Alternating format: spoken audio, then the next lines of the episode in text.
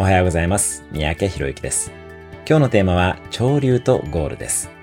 人生の中で新しい潮流に乗った時は、しばらくゴール設定をしなくても構いません。例えば、転職や留学、結婚、出産など、環境が大きく変わった時は、潮流、潮の流れが変わっているタイミングです。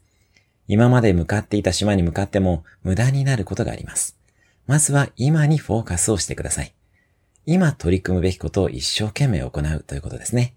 ただ、そのまま漂ってしまわないようにも注意してください。